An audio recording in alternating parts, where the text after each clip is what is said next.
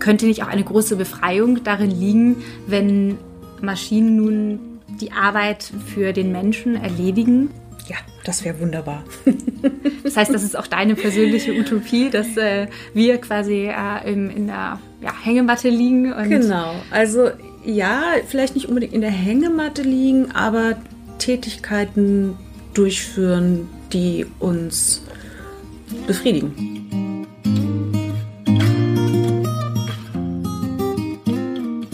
Hallo und herzlich willkommen zum Sinneswandel-Podcast. Mein Name ist Marilena Behrens und ich freue mich, dich in der heutigen Episode begrüßen zu dürfen. Vor genau einer Woche, am 5. Mai, jährte sich der Geburtstag von Karl Marx. Stolze 202 Jahre wäre er in diesem Jahr geworden und gehört dennoch zu den aktuellsten und lesenswertesten VordenkerInnen unserer Zeit. Aber was macht Marx und sein Denken eigentlich so aktuell? Und wie hätte dieser wohl die fortschreitende Digitalisierung und damit einhergehende Modernisierung unserer Gesellschaft bewertet? Ob Marx es wohl befürwortet hätte, wenn immer mehr Arbeit von Robotern übernommen würde? Hätte er die Digitalisierung als Chance, gar als Befreiung des Menschen begriffen? Oder hätte er eher Bedenken gehabt? Über diese und weitere Fragen habe ich mit der Autorin, Geschäftsführerin des Karl Dietz Verlags und Marx-Expertin Sabine Nuss mich unterhalten. Bevor wir in das Interview einsteigen, möchte ich kurz darauf hinweisen, dass ein Sinneswandel nur mit und dank dir möglich ist. Das Recherchieren und Produzieren des Podcasts ist nicht nur zeitaufwendig, sondern auch kostenintensiv.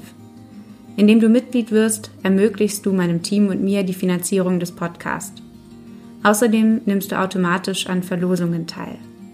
In dieser Episode verlosen wir ein Exemplar des Buches Marx und die Roboter. Wenn also auch du Mitproduzentin oder Produzent des Podcasts werden möchtest, schau einfach in die Show Notes, dort habe ich dir alles verlinkt. Nun wünsche ich dir zunächst viel Freude beim Zuhören.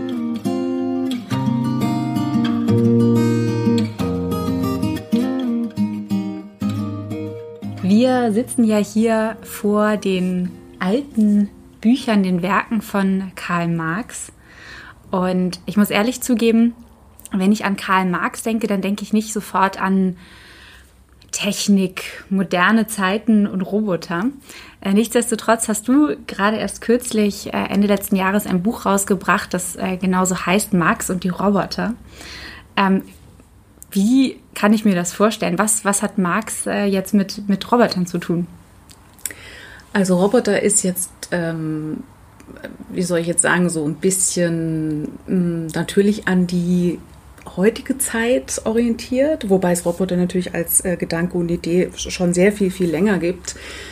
Aber wir wollten damit ähm, unterstreichen, dass Marx sich grundsätzlich immer schon sehr stark für technologische Entwicklung interessiert hat. Die war natürlich zu seiner Zeit eine andere, ne? das war dann eher die Dampfkraft und so weiter. Aber grundsätzlich hat er sich immer sehr für technologische Entwicklung interessiert, aber nicht technologische Entwicklung per se, sondern die spezifische ähm, kapitalistische Anwendung technologischer Entwicklung. Und das ist ähm, nochmal was anderes, wie wenn man technologische Entwicklung ganz allgemein betrachtet, abstrakt sozusagen, jenseits sozialer Verhältnisse. Und Marx hat ganz gezielt die Einbettung der Technologie in die sozialen Verhältnisse sich angeguckt. Und das ist auf so einer allgemeinen Ebene, dass man durchaus sagen kann, das ist auch durchaus noch äh, für heute interessant, sich anzugucken, wie er das gemacht hat. Ich wollte gerade sagen, also heutigen, heutigen Zeiten ist ja digitale Transformation irgendwie fast schon zu so einem Trendwort geworden, was sehr inflationär verwendet wird und ähm, wird auch als, ähm, wird quasi als oft von der vierten industriellen Revolution gesprochen. Dass quasi ganz, ganz viel, so wie wir die Welt heute kennengelernt haben, ähm, auf den Kopf gestellt wird.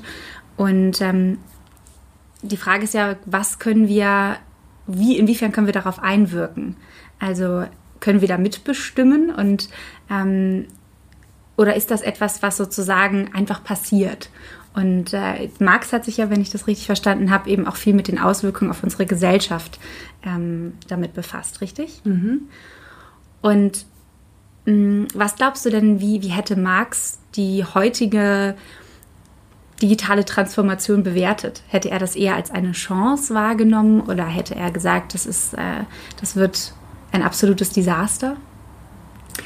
Also vielleicht gehe ich noch mal einen Schritt zurück und sage noch mal was allgemein zu diesem äh, Modebegriff Digitalisierung, der in aller Munde ist. Ähm, das ist einerseits ein bisschen problematisch, so allgemein von Digitalisierung zu sprechen, weil im Grunde genommen ist Digitalisierung eine Universalkategorie. Digitalisierung ist wie eine Art von, ich sage jetzt mal Sprache. Ich meine, das kriegen wir in allen Lebensbereichen mit wie wir mit Digitalisierung konfrontiert werden, sowohl im privaten Bereich, aber eben auch auf der Arbeit. Und deshalb muss man sich immer ganz genau angucken, von welchem Feld rede ich jetzt eigentlich, wenn ich über Digitalisierung spreche. Das ist das eine. Und das zweite ist, dass auch eine, hm, wie ich finde, herrschende Redeweise problematisch ist, nämlich eine, die sagt, Digitalisierung macht, Digitalisierung tut. Also zum Beispiel Digitalisierung führt zu Arbeitslosigkeit, Digitalisierung führt zu Arbeitsverdichtung, Digitalisierung stresst uns immer mehr, ähm, wo ich denken würde, um jetzt nochmal auf Marx zurückzukommen, äh, er würde wahrscheinlich sagen, die Anwendung der Digitalisierung unter bestimmten sozialen Verhältnissen führt dazu, aber nicht die Digitalisierung per se. Wenn ich zum Beispiel sage, die Digitalisierung führt dazu, dass wir die Arbeitsverhältnisse entgrenzen, also dass Leute zu Hause sitzen und in ihrem Smartphone abends oder am Wochenende die Arbeits-E-Mails abrufen können, dann ist es nicht die Digitalisierung, die das verursacht, sondern die ermöglicht es nur, aber verursachen tut es der Chef, der das erwartet, dass man das tut.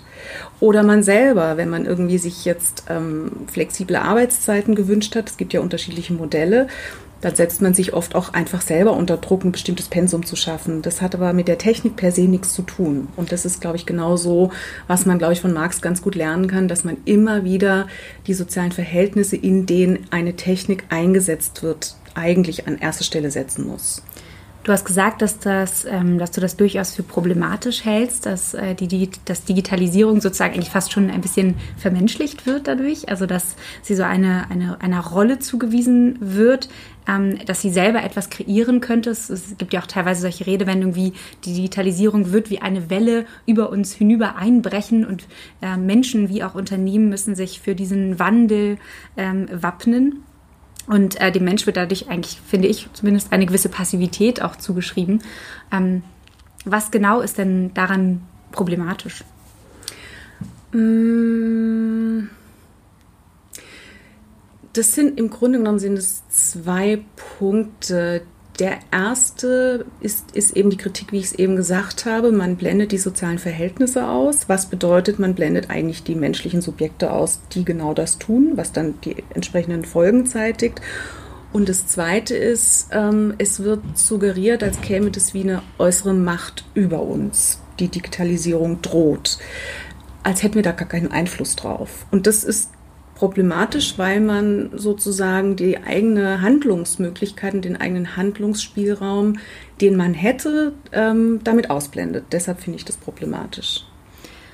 Und würdest du sagen, es gibt da einen Handlungsspielraum? Also inwiefern können und sollten wir vielleicht auf diese Entwicklung einwirken? Weil spannend finde ich auch bei den Debatten um Digitalisierung, wobei wir, glaube ich, gleich auch noch mal ein bisschen darauf eingehen sollten, worüber, über welche Digitalisierung unterhalten wir uns eigentlich. Genau, ja. Mhm. Ähm, aber dass es da im Prinzip so zwei Lager, wenn man das mal so runterbrechen kann, gibt. Die einen, die eben diese Entwicklung sehr befürworten und sagen, Digitalisierung führt zu einer Befreiung des Menschen, äh, dadurch, dass wir selbstständiger, selbstwirksamer nicht nur arbeiten, sondern auch grundsätzlich leben können.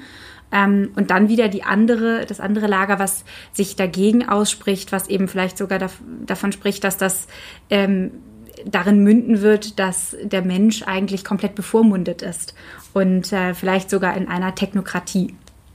Und ähm, genau, glaubst du, eben um nochmal darauf zurückzukommen, dass wir da darauf einwirken sollten? Also inwiefern oder wo, wo wem würdest du dich zuordnen, vielleicht erstmal?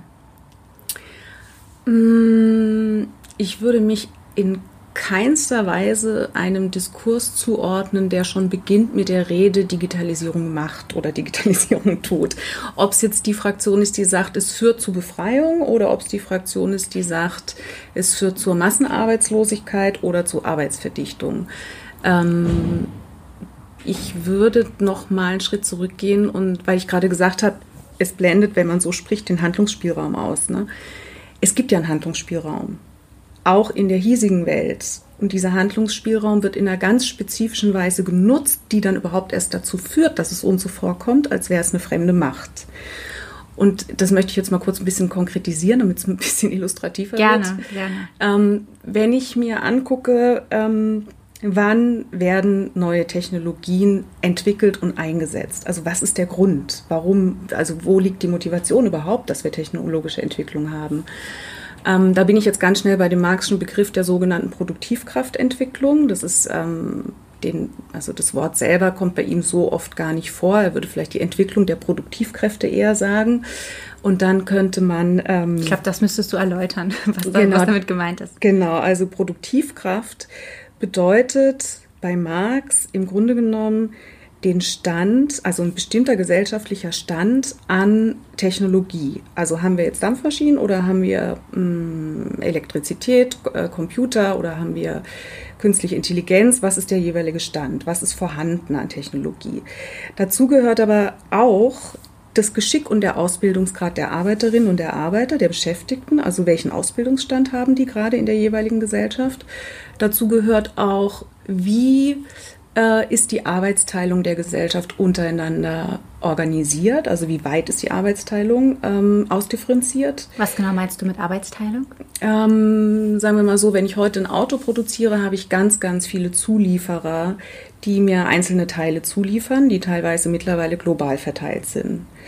Ähm, wenn, also da ist eine Arbeitsteilung vorhanden. Und ähm, im also heutzutage ist die Arbeitsteilung global schon so verflochten, dass man sagen kann, die ist schon sehr, sehr ausgefeilt. Jetzt nicht nur was die räumliche Dimension angeht, sondern auch die Fülle der Güter, die wir haben und die Fülle der da drin verkörperten Einzelteile und zu, also Rohstoffe gehören eigentlich auch dazu, der Abbau von Rohstoffen, das ist ja auch ein Teil, den man benötigt. Mhm.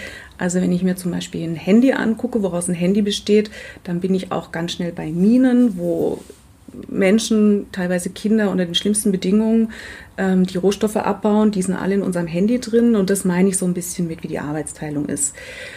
Ähm, dazu gehört auch, wie zum Beispiel innerhalb von Unternehmen ähm, die sozialen Arbeitsbeziehungen organisiert sind, Hierarchien und so weiter. Also das gehört auch noch zum Stand einer Produktivkraft, weil ich auch durch die Veränderung der Art und Weise, wie Arbeitsteilung organisiert ist, wie Hierarchien organisiert sind, auch ähm, Arbeitsprozesse verändern kann. In welche Richtung sage ich jetzt gleich nochmal. Ähm, was noch dazu gehört zu dieser Produktivkraft, also der Begriff ist sehr weit bei Marx, ne, gehören die, der Grad der, ich sage jetzt mal, die Naturverhältnisse, wie gut wir in der Lage sind, die auszubeuten, wie weit wir da sind oder ähm, welche Naturstoffe wir entdeckt haben und welche nicht. All diese ganzen Aspekte gehören zum sogenannten Stand der Produktivkräfte oder Entwicklung der Produktivkräfte, die ja stets in Entwicklung sind. Und warum ist es so wichtig? Diese Kombination aus diesen verschiedenen Elementen, die ich jetzt genannt habe, geben mir an, wie gut ich die Produktivität steigern kann. Und Produktivitätssteigerung ist, sage ich jetzt mal, das A und das O in der kapitalistischen äh, Ökonomie, was per se jetzt gar nichts Schlechtes ist. Produktivitätssteigerung bedeutet im Grunde nichts anderes als Güter, aber auch Dienstleistungen herzustellen in einer kürzeren Zeit, als ich vor dem Einsatz der Produktivkraft in der Lage war. Am Ende ist es eine Arbeitszeitersparnis, wenn es gut läuft. Das ist ja eigentlich nichts Schlechtes.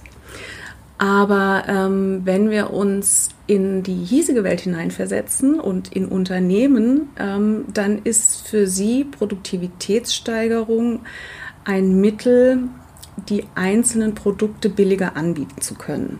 Das ist ja auch jetzt ist jetzt rein rechnerisch, wenn ich zehn Dinge in einer bestimmten Zeit schneller produzieren kann als vorher oder mehr, dann sind die Kosten, die Lohnstückkosten pro Stück verteilen sich auf mehr Produkte und werden dadurch billiger.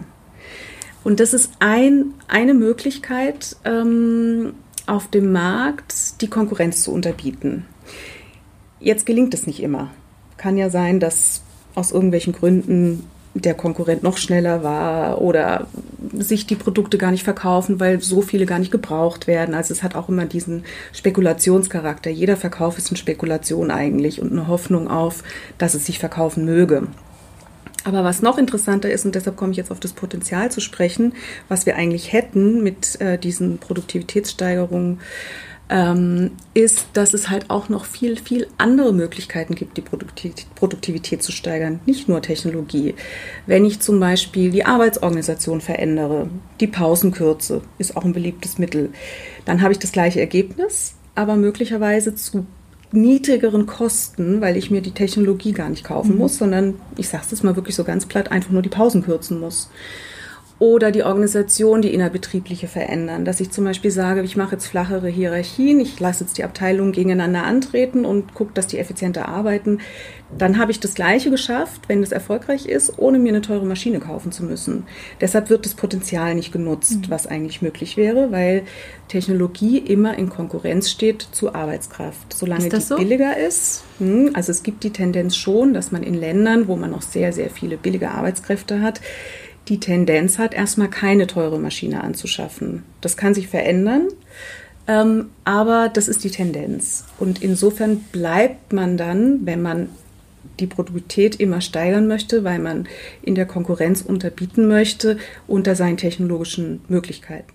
Eine kleine Ergänzung noch, die Produktivitätssteigerung in den Unternehmen ist jetzt nicht, weil man einfach billiger sein möchte, sondern weil der mh, mm, Zweck eines Unternehmens ähm, darin besteht, das Kapital, was ich investiert habe, durch die Produktion, durch die Verwendung von menschlicher Arbeitskraft und Natur ähm, zu vermehren. Das Kapital soll vermehrt werden und das ist jetzt nicht, weil Kapitalisten total böse sind. Mit Kapital meinst du dann den Umsatz, das ist die Rendite des Unternehmens?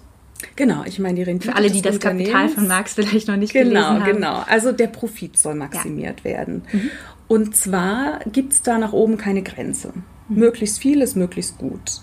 Also es gibt jetzt keinen Mastermind, der oben sitzt irgendwo und sagt, ihr dürft nur so und so viel Profit machen, sondern das ist nach oben offen. Kapital ist maßlos und endlos in seinem ständigen Produktionszwang. Da gibt es keine Grenzen des Wachstums. Genau, da gibt es keine Grenzen des mhm. Wachstums. Das ist sozusagen unbegrenzt. Und das liegt jetzt nicht daran, ähm, also Marx hat ja nicht äh, geschrieben, die bösen Kapitalisten, sondern sein Buch hieß Das Kapital. Ähm, und er hat ja auch geschrieben, um Missverständnisse zu vermeiden, ich zeichne zwar Kapitalisten in keinem besonders rosigen Licht in meinem Buch, aber ich analysiere sie nur sozusagen insofern sie Charaktermasken sind. Charaktermasken heißt, Sie führen eine bestimmte Funktion aus, ähm, die ersetzbar ist. Wenn jetzt der eine Manager oder der eine Kapitalist weggeht, dann wird sie durch den nächsten erfüllt. Das ist jetzt nicht, man muss da quasi zwischen konkretem Menschen, der alle möglichen Charakterzüge sein kann, auch ein netter Mensch sein, und Struktur, in denen er sich bewegt und was er auszuführen hat, muss man unterscheiden. Ähm, also eine Rolle, die quasi der Kapitalist spielen muss, vielleicht richtig, auch, die genau. ja auch zum Teil sehr, ähm, also enge Grenzen zulässt Richtig. oder engen, engen Spielraum. Genau. Wir nennen das gerne Sachzwang, also dass Kapitalisten in, unter bestimmten Sachzwängen agieren und das ist im Grunde genommen, also dass diese Bewegung endlos und maßlos ist, liegt jetzt nicht an der Gier der Kapitalisten, wie das ja gerne kritisiert wird, obwohl ich nicht sagen will, dass es das gibt. Es gibt bestimmt gierige Kapitalisten. Aber Wer ist denn eigentlich alles ein Kapitalist? Vielleicht gleich nochmal. Na, ein Kapitalist ist, wenn ich es jetzt wirklich verstehe, als Charaktermaske, ähm, weil es könnte sich ja durchaus auch mehrere Menschen diese Funktion teilen, gibt es ja auch. Ne? Äh, jemand, der dafür ähm, zuständig ist, dass diese Bewegung des Kapitals, das heißt, ich investiere Kapital mit dem Zweck, dass es sich vermehrt, durchführt, dass er dafür zuständig ist, das durchzuführen, mit dem Ziel, da möglichst viel rauszuholen. Das ist die Bewegung, die er vollziehen muss in seiner Funktion. Und Aktionäre, sage ich jetzt mal, haben alle genau das gleiche Interesse und beauftragen dann den Kapitalisten, das für sie durchzuführen, damit sie dann entsprechend Dividende ausgeschüttet kriegen. Aber der Sachzwang resultiert, und das ist im Grunde genommen, finde ich, ein ganz wesentlicher Punkt, der gerne untergeht, in der Konkurrenz. Also die Konkurrenz zwingt die Kapitalisten dazu, die Produktivität ständig zu steigern bei Strafe ihres Untergangs, ähm, weil sie sonst schlicht und einfach pleite gehen. Sie können gar nicht anders. Wenn jetzt ein Konkurrent auf dem Markt billiger ist, dann muss der Kapitalist sich überlegen, hm, wie hat er das geschafft? Schaffe ich das auch mit der gleichen Maschine? Dann kauft er sich die gleiche Maschine an. Und so geht es immer weiter. Oder er findet andere Methoden, um die Produktivität zu steigern, um dann mithalten zu können.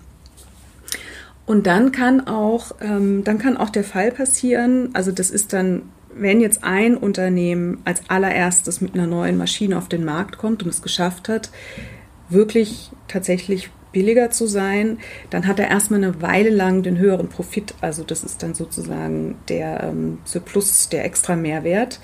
Wenn die anderen Kapitalisten nachziehen und auch sich neue Maschinen kaufen, dann gleicht sich das wieder aus. Dann wird sozusagen das, was alle an Profit ähm, erhalten können, wieder nivelliert. Das heißt, der, der die Nase vorne hat, hat es nur eine Weile lang vorne. Und dann muss, fängt das ganze Spiel wieder dann von vorne an. Dann das Spiel von vorne wieder an und der, der die Nase vorne hat, das ist dann besonders äh, spannend, nochmal anzugucken. Der hat natürlich ein, ein Interesse in dieser Zeit, wo er die Nase vorne hat, möglichst viel zu verkaufen. Deshalb ist es auch so, dass in dieser Zeit, wo er sich die neue Maschine gekauft hat, möglichst daran interessiert ist, diese Maschinen maximal auszuschöpfen, die Laufzeiten zu verlängern, die Arbeiterinnen äh, vielleicht die Schichten zu verlängern, wo dann dieses Paradoxon kommt, dass man einerseits eine Maschine gekauft hat, andererseits aber plötzlich die Arbeit intensiviert, wo man doch eigentlich gedacht hat, dass man die jetzt ersetzen könnte.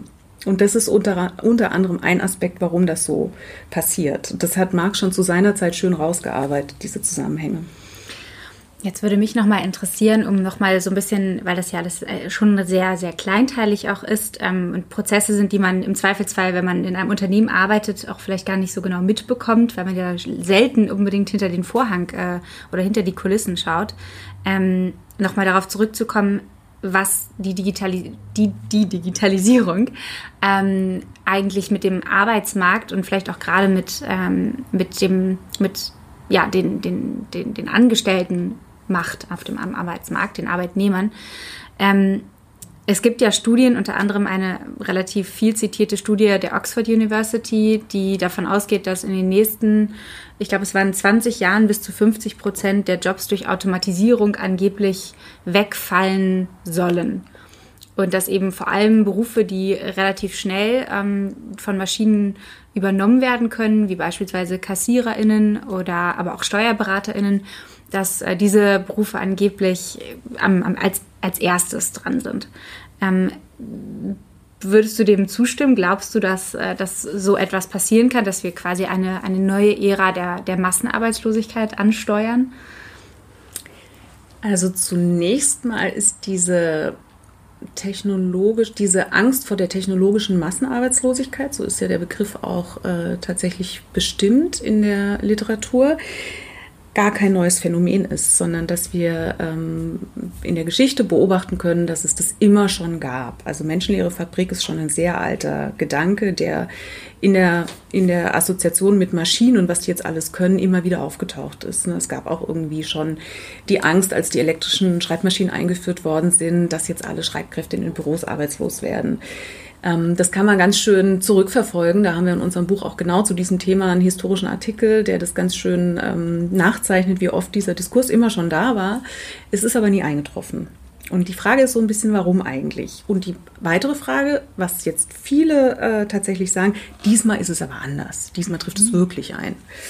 Ähm, und dazu würde mir jetzt wieder einfallen, was ich eben versucht habe, ein bisschen äh, abstrakt ähm, zu erklären mit den Maschinen und das Interesse der Unternehmer, warum oder Unternehmerinnen, warum sie Maschinen einführen. Genau das kann man damit auch ganz schön erklären. Wenn ich mir diese Studien, äh, das, die jetzt gerade zitierte, ist sicherlich die bekannteste, aber es gibt auch andere Studien, die ganz ähnliches prognostizieren, angucke, dann gehen die davon aus, ähm, was ist potenziell automatisierbar. Mhm. Die gucken sich Berufsbilder an und sagen, da ist so und so viel Prozent Routinearbeit, die ist mit den heutigen Technologien ersetzbar. Die zerlegen das, glaube ich, in so einzelne Schritte, genau. habe ich mal gesehen. Und dann wird hochgerechnet.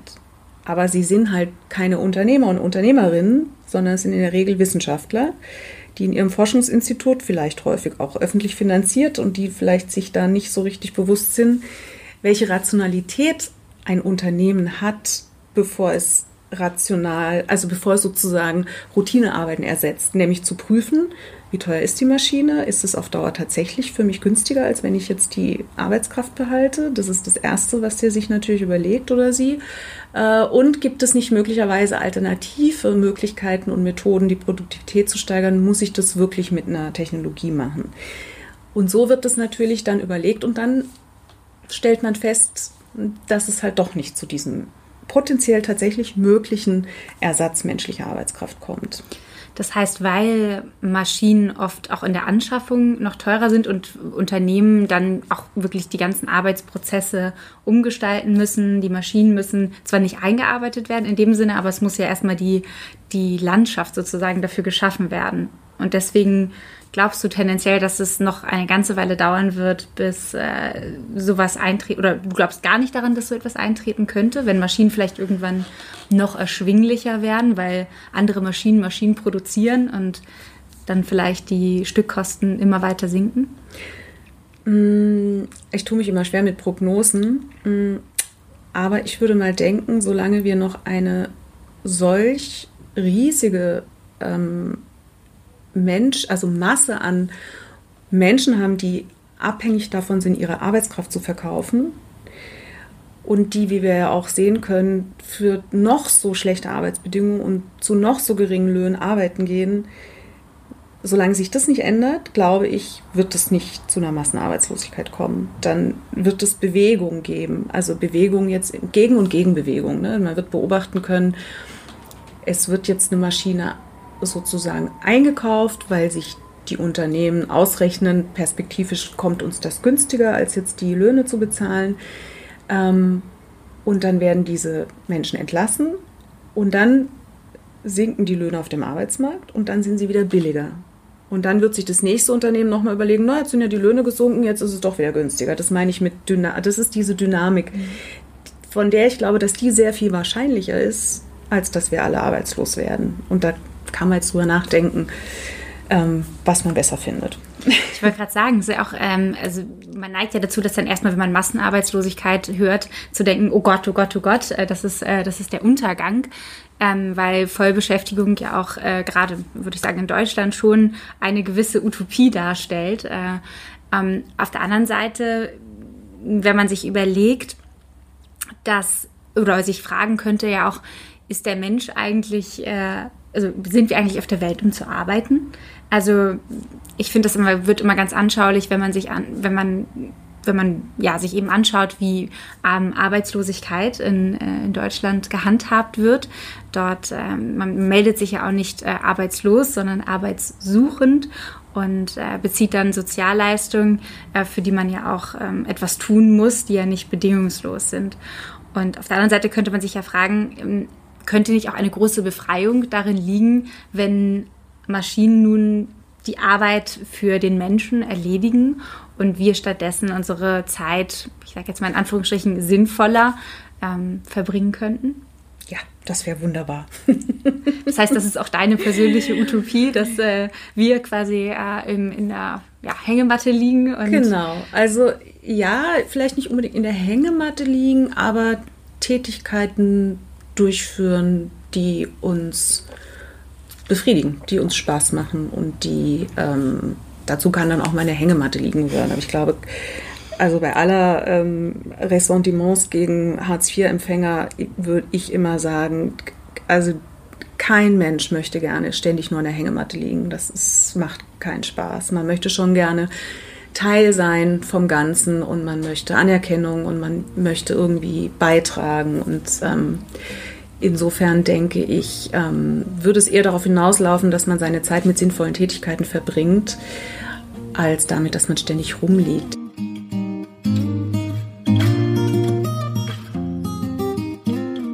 Keine Sorge, es geht gleich weiter. Ich möchte dich lediglich kurz darauf hinweisen, dass es den Podcast nur mit Hilfe deiner Unterstützung geben kann. Als Mitglied ermöglichst du es uns, weiterhin werbefrei und unabhängig arbeiten zu können.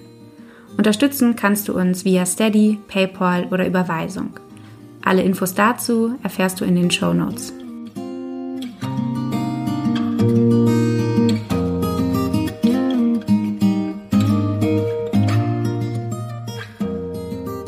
wird aber, wenn ich darf, noch mal ganz kurz an einen interessanten Punkt vorhin in der vorherigen Frage zurückkommen.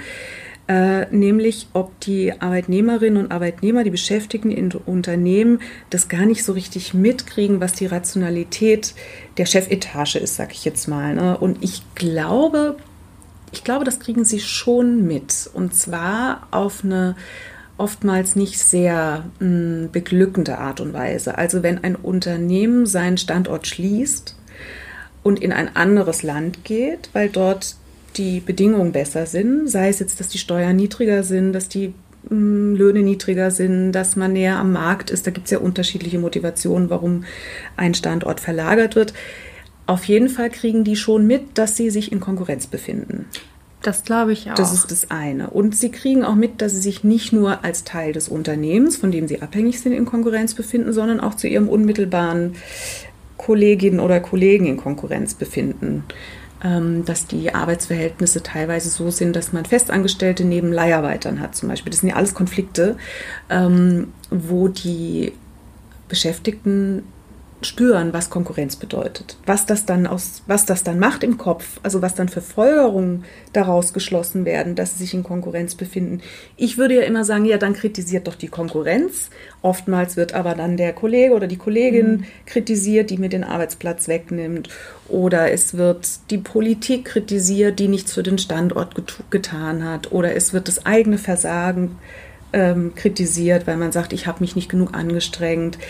Aber auf die Idee zu kommen, dass man sich über die Struktur der Konkurrenz, in der man sich bewegt, Gedanken macht, das passiert interessanterweise nicht so oft. Da frage ich mich manchmal, warum und denke dann immer, naja, das ist halt nicht personalisierbar. Den Kollegen, den kann ich personalisieren. Den Chef, der Böse, den kann ich personalisieren. Die Politik kann ich personalisieren. Das ist unmittelbar greifbar. Aber Konkurrenz als Struktur, in der ich mich bewege, das ist halt leider nicht greifbar. Ich kann nicht sagen, die böse Konkurrenz aber ich glaube, dass da, ähm, da mache ich mir oft Gedanken drüber, woher das eigentlich kommt, dass die Menschen unter diesen Konkurrenzverhältnissen im Grunde genommen so sehr leiden, aber gar nicht den Schritt machen, sich genau darüber ähm, Gedanken zu machen. Ist das nicht eigentlich dann auch in gewisser Weise Aufgabe von Gewerkschaften zum Beispiel, sich dann für solche so etwas einzusetzen? Also im Prinzip auch vielleicht, äh, um, um Wand Wandlungen voranzutreiben, die, ich meine, letztendlich unter so einem Druck leiden ja eigentlich fast alle in einem Unternehmen. Also an, erst, in erster Stelle, an erster Stelle wahrscheinlich die, die ArbeitnehmerInnen. Und äh, ich glaube schon, dass das ein, also ich habe ja auch äh, Freunde und Bekannte, die in Unternehmen arbeiten, die nicht selbstständig sind und äh, bekomme da mit, was dort teilweise auch für Druck ausgeübt wird von oben ähm, und nicht nur von oben, von allen Seiten im Prinzip. Und dass das durchaus zu, zu psychischen Problemen führen kann. Dass das und da frage ich mich, ich meine, es kann ja nicht sein, dass jeder Arbeitnehmer oder eine Arbeitnehmerin dann äh, irgendwie einen Brief an die Politik schreiben. Oder was, was wäre deine, deine Forderung oder dein Wunsch, was, was dann passiert, was daraus resultiert?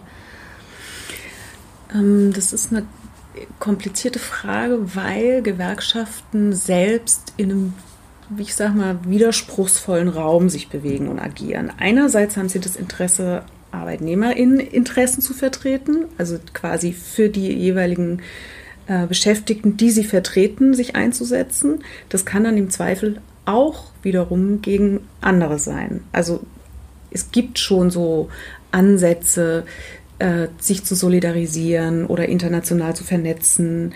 Aber erstmal ist die Gewerkschaft schon darauf fokussiert, für die Arbeitnehmerinnen in ihrem jeweiligen Standort, Ort, Land zu agieren. Und dann sind sie genau in den gleichen Widersprüchen.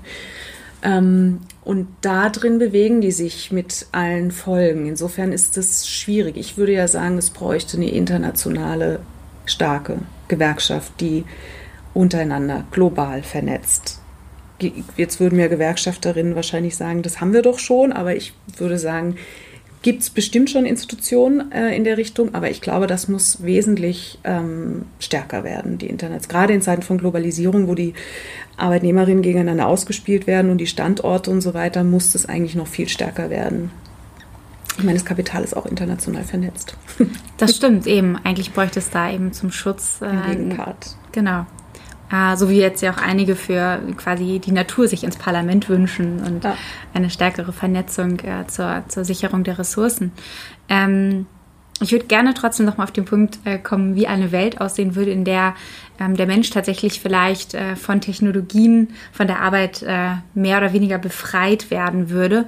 Ähm, es gibt ja auch Menschen, die dann sagen, dann, dann, dann wird unsere, unsere Gesellschaft nicht mehr funktionieren, weil alle nur noch auf der faulen Haut liegen und man sich ja auch fragen kann, ob ähm, es tatsächlich wünschenswert ist, dass ähm, alles, jeder Job durch, durch Maschinen ersetzt wird. Also es gibt ja auch so Gedankenexperimente, ähm, wo selbst Kindergärtner und Gärtnerinnen ähm, von so Robotern äh, ersetzt werden. Gibt es in, deiner, in deinen Augen Berufe, Tätigkeiten, die wir nicht den äh, Robotern überlassen sollten? Mm, ich bin mir nicht so richtig sicher, ob ich dazu eine allgemeine Aussage treffen kann. Ich würde immer denken, es kommt drauf an. Ich, subjektiv würde ich immer sagen, ich möchte ehrlich gesagt nicht von einem Roboter gepflegt werden. Ich hätte da gerne einen Mensch, mit dem ich sozial interagieren kann, wo ich sowas wie Nähe spüre ähm, und Empathie. Und ich würde denken, das wird ein Roboter und jede künstliche Intelligenz niemals erreichen. Ich glaube, in, in Asien heiraten sie ja schon Roboter. Ja, das ist möglich, weil keine Ahnung, welche Defizite das dann kompensiert, aber ob da Nähe und ähm, Empathie und sowas tatsächlich spürbar ist, ist weiß ich nicht so ganz. Und einige, genau. habe ich das Gefühl, sind auch stärker mit ihrem Smartphone verbündet als mit ihrem Partner. Also verbringen da zumindest mehr Zeit mit. Das stimmt, aber was finde ich, das habe ich neulich auch, vielleicht kommen wir jetzt ein bisschen ab vom Thema, weil ich das auch einen spannenden Punkt finde.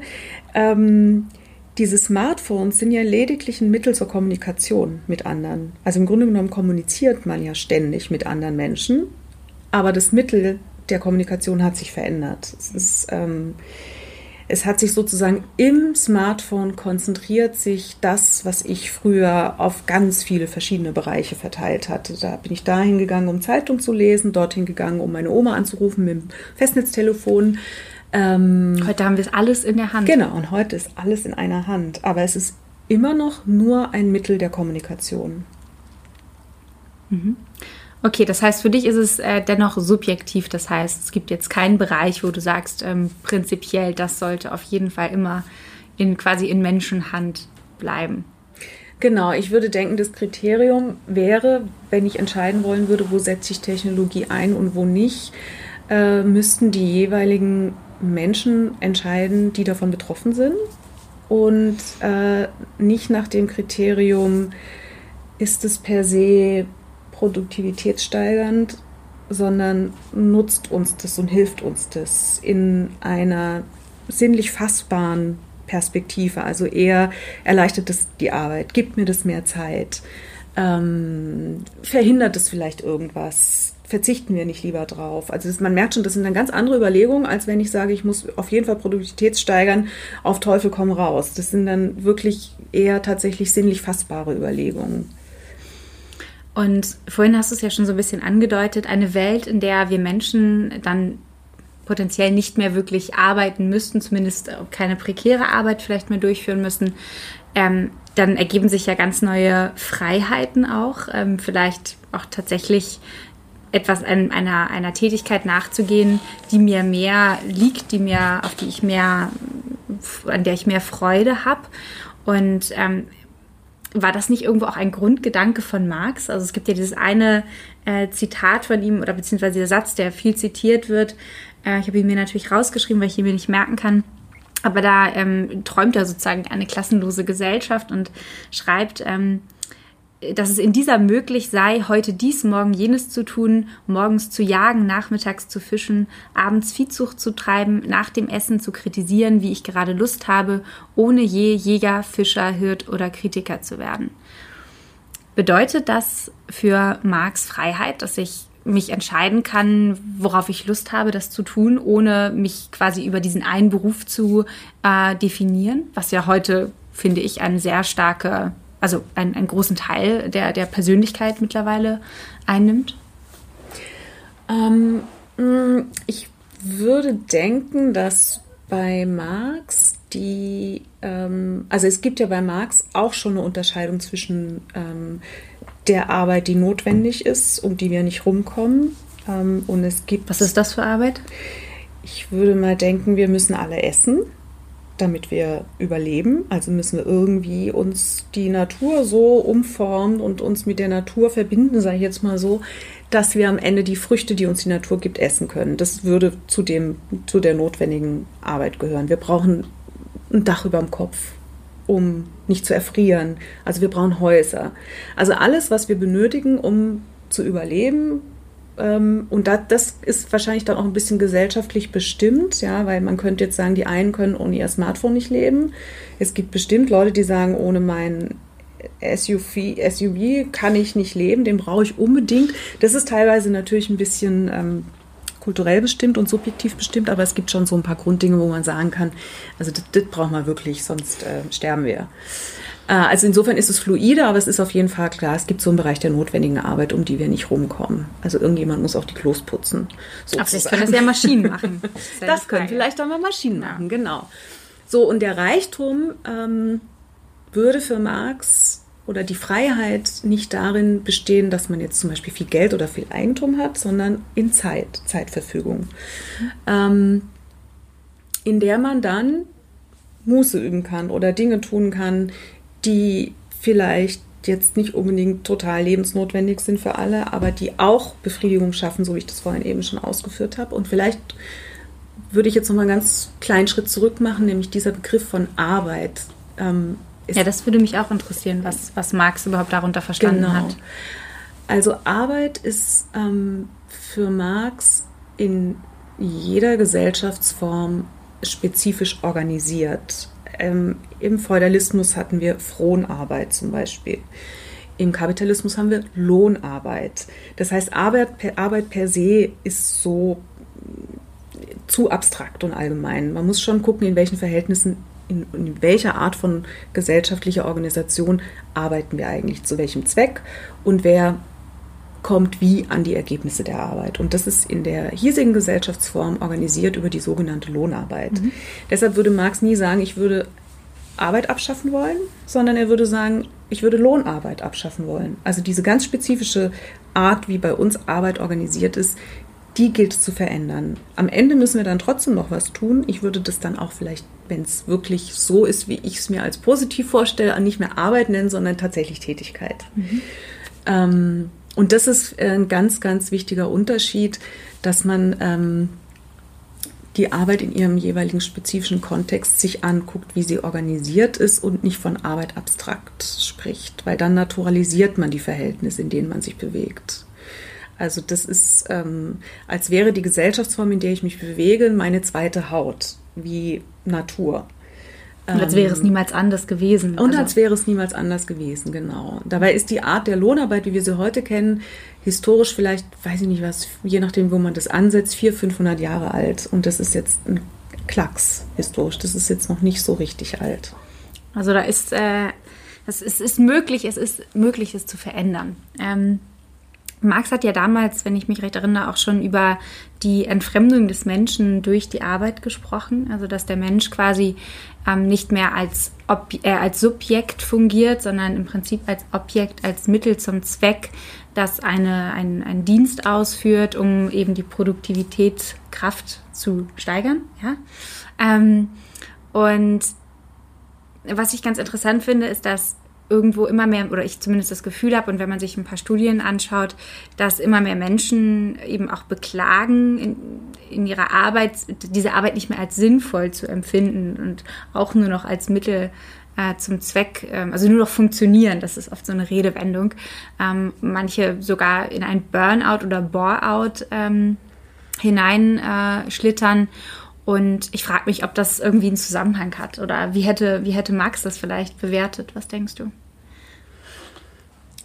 Das ist eine schwierige Frage, weil jetzt kommen wir nämlich auf dieses weite Feld der Interpretation von Karl Marx und genau zu diesem Entfremdungsverständnis, was er da in den Frühschriften geäußert hat. Vielleicht magst du das auch einfach sonst erstmal erklären, mhm. was, äh, was Marx damit gemeint hat. Also er hat in den Frühschriften darüber gesprochen, dass wir, also dass die mh, Beschäftigten oder ja, die Arbeiterinnen und Arbeiter, zu seiner Zeit war das ja dann noch die, der Proletarier, die vorherrschende Begrifflichkeit, getrennt ist von den Mitteln seiner Reproduktion. Das heißt, die Produktionsmittel, das ist das, was wir kennen als die Maschine, das Fabrikgebäude, die Rohstoffe, heute die Computer, ähm, das Fließband, all diese Mittel, die eigentlich dafür da sind, Konsumtionsgüter herzustellen, das heißt die, von denen wir leben müssen, sind privat im Eigentum. Und die Privateigentümer der Produktionsmittel bestimmen darüber, zu welchem Zweck produziert wird und was produziert wird, zu, welcher, zu welchen Kosten, also Kosten Natur, Kosten Mensch. Und die Arbeitnehmerinnen sind nur das Mittel. Sie werden quasi nur verwendet, um diesen Kapitalvermehrungszweck durchzuführen. Und insofern gibt es eine Entfremdung. Ich bin dann entfremdet von den Mitteln meiner eigenen Reproduktion durch diese Trennung, weil ich getrennt bin von meinen Produktionsmitteln.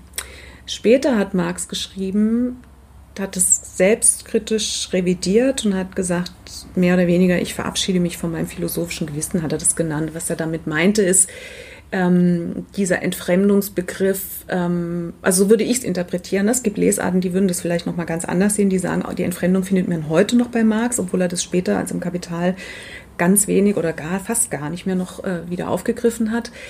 Aber ich habe es so verstanden, Marx hat sich mehr oder weniger von diesem Entfremdungsgedanken verabschiedet, weil er gesagt hat und erkannt hat, wenn ich sage, der Mensch entfremdet sich von sich selbst, von dem eigentlichen Gattungswesen, hieß es damals in seinen Frühschriften, dann setze ich voraus, als gäbe es ein Wesen des Menschen, ein Gattungswesen. Sonst kann ich mich ja nicht davon entfremden. Aber dass es ein Gattungswesen gibt, also eine Natur des Menschen, das würde er dann eigentlich eher verneinen, mhm. weil er sagt, das, was der Mensch ist, sind jeweils die Umstände, die das bestimmen. Und dass ich von einem Gattungswesen oder von einer Natur des Menschen oder einem Wesen des Menschen überhaupt ausgehe, ist an sich schon ein Ergebnis der Gesellschaft, in der ich lebe. Also wenn wir zum Beispiel heute so Sachen hören wie der Mensch ist an sich böse. Der Mensch ist an sich ein Konkurrenzwesen. Der will immer gegen den anderen. Und das hat man doch schon früher gesehen, die Kämpfe und so weiter. Das ist sozusagen eine Vorstellung von einer Natur des Menschen, die, glaube ich, aus den hiesigen Verhältnissen kommen könnte, wo Marx dann heute vielleicht sagen würde, es gibt kein Wesen des Menschen und insofern kann es mhm. keine Entfremdung geben. Aber das heißt nicht, dass es nicht monotone Arbeit gibt oder stupide Arbeit oder zerstörerische Arbeit, die schlimme Folgen hat wie Burnout. Das mhm. gibt es trotzdem. Aber ob man das dann Entfremdung nennt, das ist dann so ein bisschen. Mhm. Was ich darunter immer mir vorgestellt habe, ist, ähm, was ich auch in der ähm, Selbstzweckformel von, von Kant immer irgendwie für mich persönlich zumindest, was ich darunter verstanden habe, wenn er sagt, verwende Menschen niemals nur als Mittel, sondern auch immer als Zweck zugleich ähm, dass das irgendwo für mich etwas mit, mit der Menschenwürde oder ich verbringe es oft mit der Menschenwürde in Zusammenhang und ähm, für mich wäre es eben keine menschenwürdige Arbeit, wenn, ein, wenn, wenn eine Person nur als Mittel verwendet wird, um einen bestimmten Output zu generieren und diese Person komplett ersetzbar ist und ähm, insofern auch also da in gewisser Weise irgendwo ihrer Würde, finde ich, beraubt wird. Also das war immer etwas, was ich damit in Verbindung gebracht habe.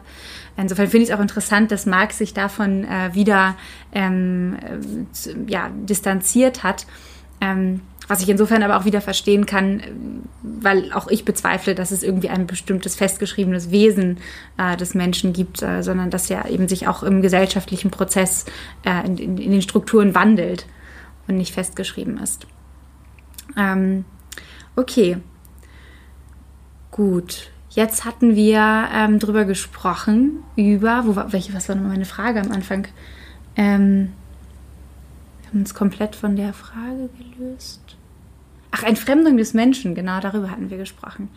Ähm, oder auch die Freiheit, ne? Was ja, genau. Gesellschaft ist möglich oder sowas. Mm, wie, wie siehst du das denn, wenn jetzt immer mehr Menschen dennoch, also beziehungsweise vielleicht erstmal die Frage, was war für Marx denn letztendlich ähm, Arbeit? Hat er darin auch einen sinnstiftenden Charakter gesehen? Also jetzt nicht in der Lohnarbeit, sondern eben in Tätigkeiten. Er hat ja gesagt, äh, dass für ihn Freiheit oder beziehungsweise dass für ihn eine, eine Gesellschaft, ähm, dass er eine Gesellschaft für, für gut befindet, wenn ich mich entscheiden kann, was ich tun möchte, ohne mich auf eine Sache festlegen zu müssen.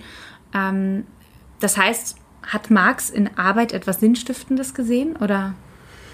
Mm, also zunächst nochmal auf, deinen, auf den ersten Punkt von dir zu sprechen zu kommen. Für ihn, ähm, also er hat sozusagen herausgefunden und dafür hat er sich selber auch sehr gelobt, ähm, dass die Arbeit, also das, was ich jetzt auf abstrakter Ebene ähm, Tätigkeit nennen würde, ne, äh, in, in der kapitalistischen Produktionsweise oder Marktwirtschaft, das würde ich synonym nennen wollen, in der Marktwirtschaft, das ist ein Begriff, der uns geläufiger ist, äh, was ich übrigens ganz lustig finde, weil Kapitalismus sagt hierzulande im deutschsprachigen Raum kein Mensch richtig gerne, außer die FAZ, aber im englischsprachigen Raum ist das ähm, völlig normal, dass ja. man von Kapitalismus spricht. Aber jetzt nennen wir es mal Marktwirtschaft. Ist am Ende aus meiner Perspektive das Gleiche. Dass der Arbeitsprozess zwei Seiten hat. Einmal wird Arbeit als Verwertungsprozess organisiert und einmal ist es ein Prozess, der stofflich etwas herstellt, stofflich sinnlich erfahrbar. Das heißt, um vielleicht ein Beispiel zu machen, ich produziere einen Computer, damit ich das Kapital, was ich dafür investiert habe, vermehren kann und dafür setze ich Arbeiter und Arbeiterinnen ein. Und diese lebendige Arbeit, diese, dieser Aspekt dieses Doppelcharakters der Arbeit ist der, der Verwertungsprozess der Arbeit. Und der andere ist, ich produziere einen Computer, damit ich ihn habe, damit er mir nutzt, dann, den kann ich anfassen, das ist sinnlich erfahrbar, der hat irgendwie eine Funktion. Und das ist die, ähm, konkrete Arbeit. Und das sind die beiden Ebenen. Und diesen Doppel Doppelcharakter der Arbeit, ähm, das ist sozusagen der hier dominante und vorherrschende äh, Arbeitsbegriff. So, und dann ist jetzt die Frage, würde er sich vorstellen können, dass, es eine, dass Arbeit einen Sinn haben kann, also was Befriedigendes? Und da würde ich schon denken, ja. Unter den Umständen, also den Umständen entsprechend, kommt drauf an, in welchen Umständen. Wenn ich Arbeit ähm, so organisieren kann, dass ich das Notwendigste, was man halt machen muss, gemeinsam unter Bedingungen mache, die okay sind und den Rest der Zeit, die dann möglichst äh, viel ist, in Community oder auch alleine, es muss ja nicht immer alles, ne, aber in größt, also in, in Freiheit verbringen kann. Ähm, wo ich selber entscheiden kann, welche Tätigkeit ist jetzt sinnvoll, was füge ich jetzt noch der Gesellschaft hinzu oder will ich ihr jetzt gerade nichts hinzufügen und für mich alleine sein. Also quasi das Reich der Freiheit sozusagen. Dann würde ich denken, ist Arbeit eine Tätigkeit, die sinnstiftend ist.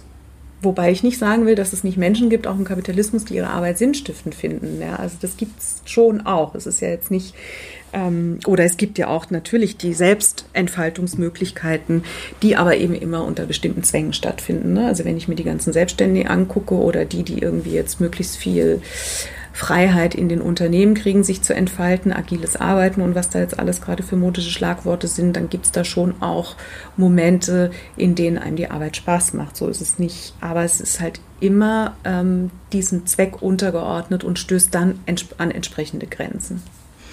Da stelle ich mir jetzt auch immer die Frage, ist, ähm, ob nicht so etwas wie ein bedingungsloses Grundeinkommen so etwas lösen könnte, weil Menschen sich dann ja auch für die Arbeit entscheiden könnten, auf die sie wirklich Lust hätten und eben nicht mehr diesem Zwang untergeordnet sind, ähm, auf das Geld äh, des, des Jobs so sehr angewiesen zu sein, weil es sozusagen nur noch ein On-Top wäre, was äh, sie bräuchten, um sich dann vielleicht gegebenenfalls den, den SUV zu leisten. Mhm. Aber es wäre nicht mehr sozusagen das Geld, was für den Grunderhalt, äh, für, für Nahrungsmittel und Wohnung irgendwie zur Verfügung stünde.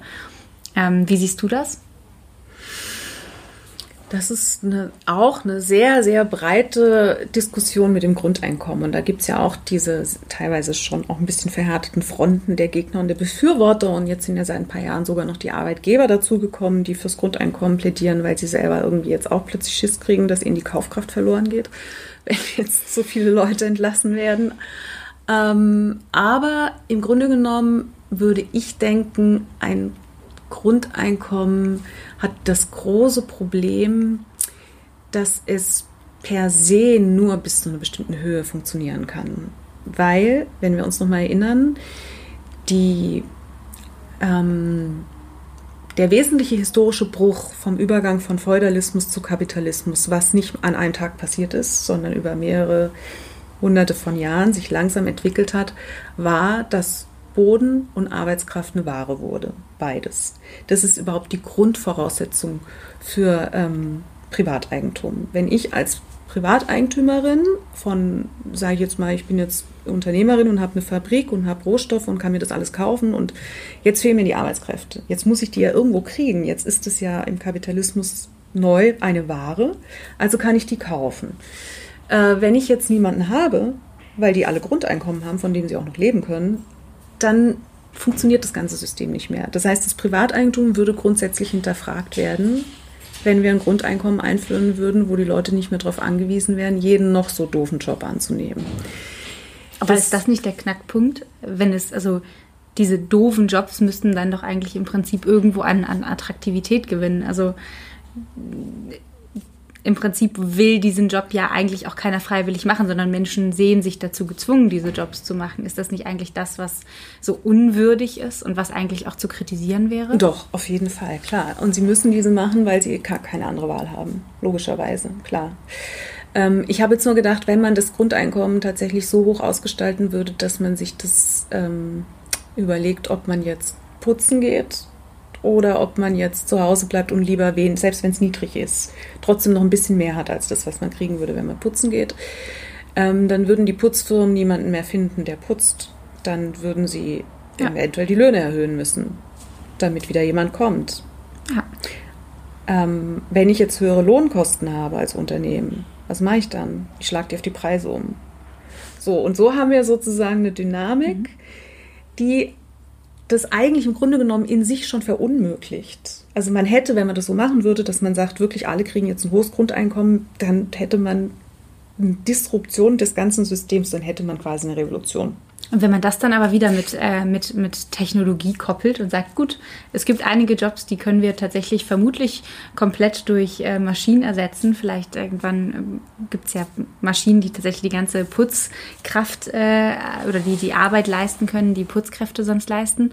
Ähm, und wer dennoch Lust darauf hat, der findet dann Bedingungen vor, die, ähm, die menschenwürdig sind. Also ich will jetzt mhm. nicht sagen, dass jeder, der, der oder die putzt, irgendwie keine menschenwürdigen Bedingungen vorfindet. Das ist, glaube ich, auch nicht so zu pauschalisieren. Aber ähm, was, was, was ich glaube, woran man irgendwann nicht mehr vorbeikommen wird, ist sich zu fragen, ähm, ob man nicht mal wirklich da genauer hinsehen muss und diesen Punkt, dass Menschen dann eben nicht mehr diese Jobs machen, das nicht als gegeben hinzunehmen und deswegen unmöglich, sondern zu schauen, ähm, ob das nicht eben gegebenenfalls der nächste Schritt in der in der Menschheitsgeschichte werden könnte, also hin zu einer gerechteren Welt, ähm, ohne dass die Wirtschaft dabei quasi komplett zugrunde geht, weil mhm. davon haben wir letztendlich dann ja auch nichts. Aber sie müsste sich natürlich verändern. Das, mhm. Da kommen wir ja vermutlich, wenn man sich äh, die Klimakrise anschaut, ja sowieso nicht dran vorbei. Mhm. Ähm, glaubst du, dass die äh, Technologie in dem Sinne vielleicht auch gerade jetzt in Bezug auf den Klimawandel äh, eine, eine Chance darstellt? Mm. Wird da ja auch sehr hoch gelobt in einigen Kreisen. Dass man mit den technologischen Erneuerungen quasi umsteuern kann in der Produktion und ähm, ressourcenschonender produzieren kann, meinst du jetzt? Ja. Okay. Kommt drauf an, wie immer. Also, das ist, es ist halt immer die Frage, mh, mm, da ja ein Unternehmen daran interessiert ist, zu verkaufen, nicht weil die Leute das brauchen, sondern um das Kapital zu vermehren. Dass die Leute das brauchen, ist das Mittel. Das, braucht, ist natürlich die notwendige Voraussetzung. Ne? Das Zeug braucht schon einen Gebrauchswert, sonst kann ich den Tauschwert nicht realisieren. Das ist logisch. Aber es ist nicht, ähm, es hat, ist nicht der Zweck, dass die Leute ähm, sozusagen konsumieren. Wenn ich in dieser Logik neue Technologien anschaffen möchte, dann werde ich mir das zehnmal überlegen, ob ich meinen Unternehmenszweck der Profitmaximierung weiter verfolgen kann oder nicht. Das kann ich vielleicht gegebenenfalls, wenn ich eine Förderung kriege, staatlicherseits. Ne? Wenn also der Staat sagt, äh, wir machen ein riesiges Investitionsprogramm und stecken ganz, ganz viel Geld in ressourcenschonende Technologien, damit die Unternehmen umsteuern können. Das ist eine Möglichkeit. Hältst du die für gut? Also mm. denkbar? Ich fände es gut, wenn man dann noch dem Unternehmen für diesen tollen Support abverlangen würde, dass sie sich nicht mehr auf dieses Profitmaximierungsziel ausschließlich konzentrieren, um möglichst viel Reichtum daraus sich anzueignen, sondern ich würde dann das verbinden mit ein paar sozialen Auflagen. Zum Beispiel? Zum Beispiel Tariflöhne bezahlen, prekäre Arbeitsverhältnisse wie Leiharbeit abzuschaffen, ähm, Konsumtionsgüter transparent, also quasi was steckt da drin, wie es produziert werden, Lieferketten transparent machen, ähm, die Dividende beschränken oder einen Fonds auflegen, in den die Dividende ausgeschüttet wird, die wiederum dann in umweltfreundliche, weiß ich nicht was, Produktion äh, gesteckt wird oder aber in Forschungsprojekte, die erforschen, wie eigentlich eine Gesellschaft ähm, weiterhin so funktionieren kann, ohne ständiger Konkurrenz und Profitmaximierung. Sowas wird zum Beispiel überhaupt nicht erforscht. Also so, da gibt es schon ein paar fantasievolle Möglichkeiten, da umzusteuern. Nur wird uns wahrscheinlich jetzt jeder sagen, ähm, die Steuern sind sowieso hier schon viel zu hoch und die Unternehmen wandern alle ab. Insofern, wenn das geht, dann geht das wirklich nur, wenn man die internationale Konkurrenz mit gleich noch mit aufhebt. und die Kooperation in den Vordergrund stellt. Und es gibt genügend internationale Institutionen, die ein schöner Ort wären für sowas. Ne? Also zum Beispiel diese ganzen Klimagipfel, die es immer gibt, da mhm. verstehe ich bis heute nicht, warum die nicht ein einziges Mal über die Konkurrenz zwischen den Staaten reden, über das, ähm, also auch zwischen den Unternehmen und so weiter und so fort dass diese ganzen Strukturen, die uns ja durchaus bestimmen und diese berühmten Sachzwänge, menschengemacht sind und auch von Menschen geändert werden könnten. Was hätte denn Marx zur, zu so einem Konzept wie der Gemeinwohlökonomie gesagt? Hätte er das befürwortet? So im Groben?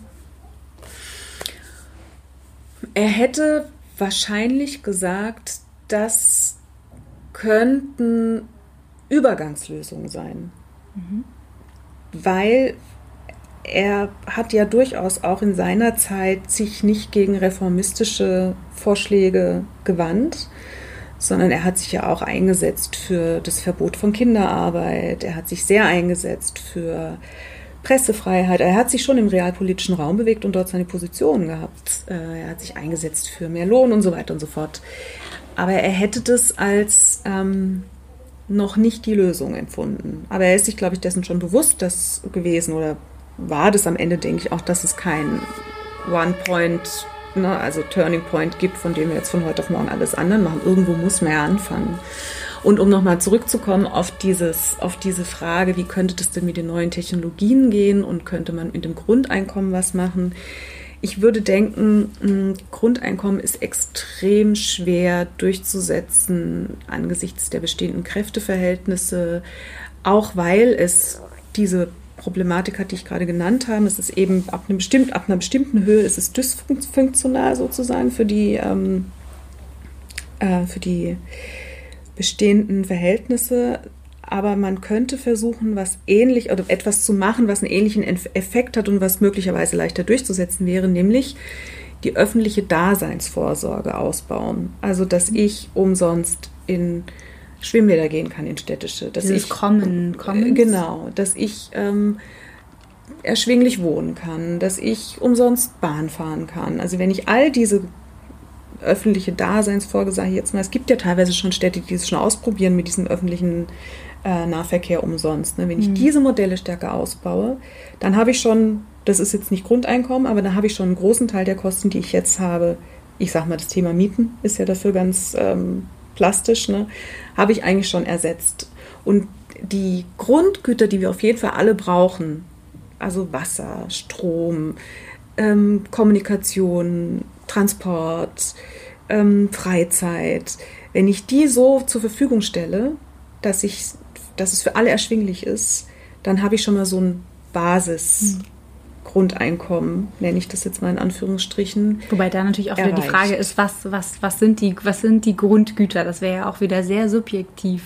Der eine nutzt das Wasser, um seinen Pool damit zu befüllen und eine andere Person trinkt das Wasser. Also wer, wer bestimmt, in welcher Menge man etwas ähm, als Grundbedarf konsumieren sollte. Das fände ich nochmal sehr spannend. Da müsste man sich wahrscheinlich dann äh, drüber unterhalten und das wahrscheinlich ausdiskutieren. Sicher, das ist auch auf jeden Fall. Ähm, Sind Flüge Grundbedarf? Mhm, genau, das ist, das ist in der Tat ähm, Aushandlung, ein Aushandlungsthema. Ich würde denken, dass man da auch das Kriterium noch mit reinbezieht, nicht was, worauf sind wir alle wirklich angewiesen, weil das wäre für mich ein Kriterium, worauf bin ich angewiesen, um in dieser Gesellschaft mich bewegen zu können. Und ich bin angewiesen, finde ich, auf Mobilität, also allein schon, um zu meiner Arbeit zu kommen, brauche ich das.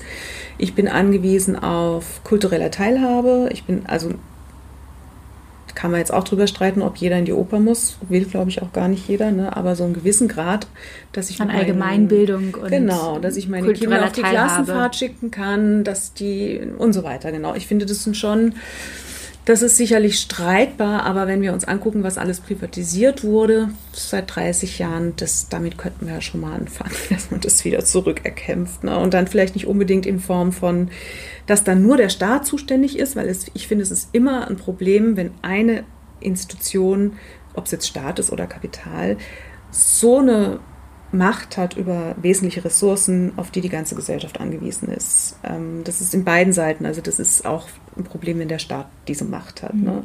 Momentan haben wir ja nur eine sehr starke, ein sehr starkes Machtmonopol bei sehr großen, wenigen Unternehmen, was eben sich ja noch äh, zuspitzt im Prinzip. Mhm. Und äh, da gibt es ja viele Debatten mittlerweile, das zu unterbinden, sei es durch Enteignungen oder ähm, ja, durch Verstaatlichung wieder. Ja.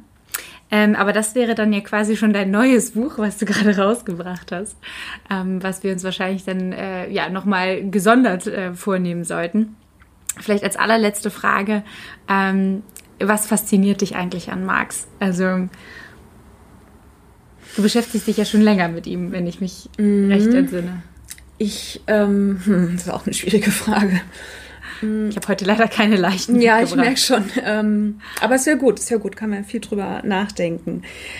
Also was mich an Marx fasziniert hat, als ich den zum ersten Mal gelesen habe, ähm, und da meine ich jetzt eigentlich tatsächlich eher das Kapital. Also ich angefangen habe ich Marx mir anzueignen mit den Frühschriften, wo auch das vorkommt mit der Entfremdung und so, ne? Das war das Erste, was ich gelesen habe. Und das habe ich gelesen im Kontrast zu dem, was ich, was ich zu der Zeit parallel noch studiert habe, Volkswirtschaftslehre, was ich dort erlebt habe. Und in der VWL kam mir die, der Blick auf Gesellschaft, wie die untereinander agieren, extrem, wie soll ich jetzt sagen, äh, unrealistisch vor. Also so modellhaft und mathematisch. Mhm. Also da war nichts Soziales drin. Sehr rational. Ja, und auch alles, was irgendwie soziale Verhältnisse und wie die miteinander agieren. Man geht immer aus vom Individuum und vom Individuum aus werden dann bestimmte Mechanismen erklärt. Und dann hatte ich halt im Kontrast Marx und Marx geht von den Verhältnissen zwischen Individuen aus und erklärt daraus die Dinge. Und das war mir viel, viel näher. Mhm. Hat er nicht sogar gesagt, äh, das Individuum konstituiert sich aus der Gesellschaft heraus? Ja, so ähnlich? so ähnlich, genau. Also das sozusagen die, ähm, die Summe der, das Ensemble der Individuen, äh, ich, ich krieg's jetzt auch nicht mehr hin. aber, aber der springende Punkt war für mich, also für mir war das einfach näher, sich Gesellschaft anzugucken, nicht ausgehend von dem einzelnen isolierten Individuum, sondern von dem, wie die Individuen zueinander stehen und was daraus folgt. Also er hat quasi die Schichten durchschaut und äh, hat das große Ganze gesehen, wie ein riesiges Netzwerk. Aber würdest du sagen, es lohnt sich auf jeden Fall heute, das Kapital von Marx äh, nochmal sich das zu Gemüte zu führen?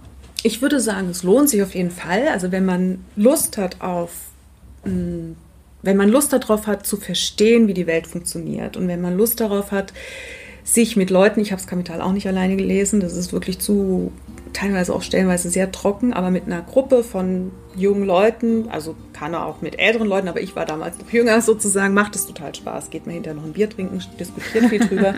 Und jede einzelne Seite in diesem Kapital, da fällt dir sofort heute ein. Und du denkst sofort, ah stimmt, heute ist es so und so und heute ist es so und so. Und dann versuchst du automatisch bestimmte Phänomene oder Probleme der heutigen Zeit damit zu verstehen. Das passiert quasi von alleine. Deshalb ist es im Grunde genommen ein sehr aktuelles Buch.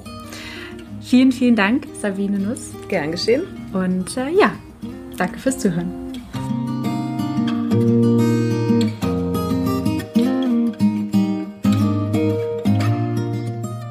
Solltest du dich tiefergehend mit Marx und seinen Theorien auseinandersetzen wollen, habe ich dir einige nützliche Informationen in den Shownotes verlinkt. Ansonsten, wenn dir das Gespräch gefallen hat, teile es gerne mit anderen Menschen und natürlich würde ich mich besonders freuen, wenn auch du Mitglied wirst und damit einen Sinneswandel möglich machst. Alle Infos auch dazu in den Shownotes. Mach's gut und bis bald.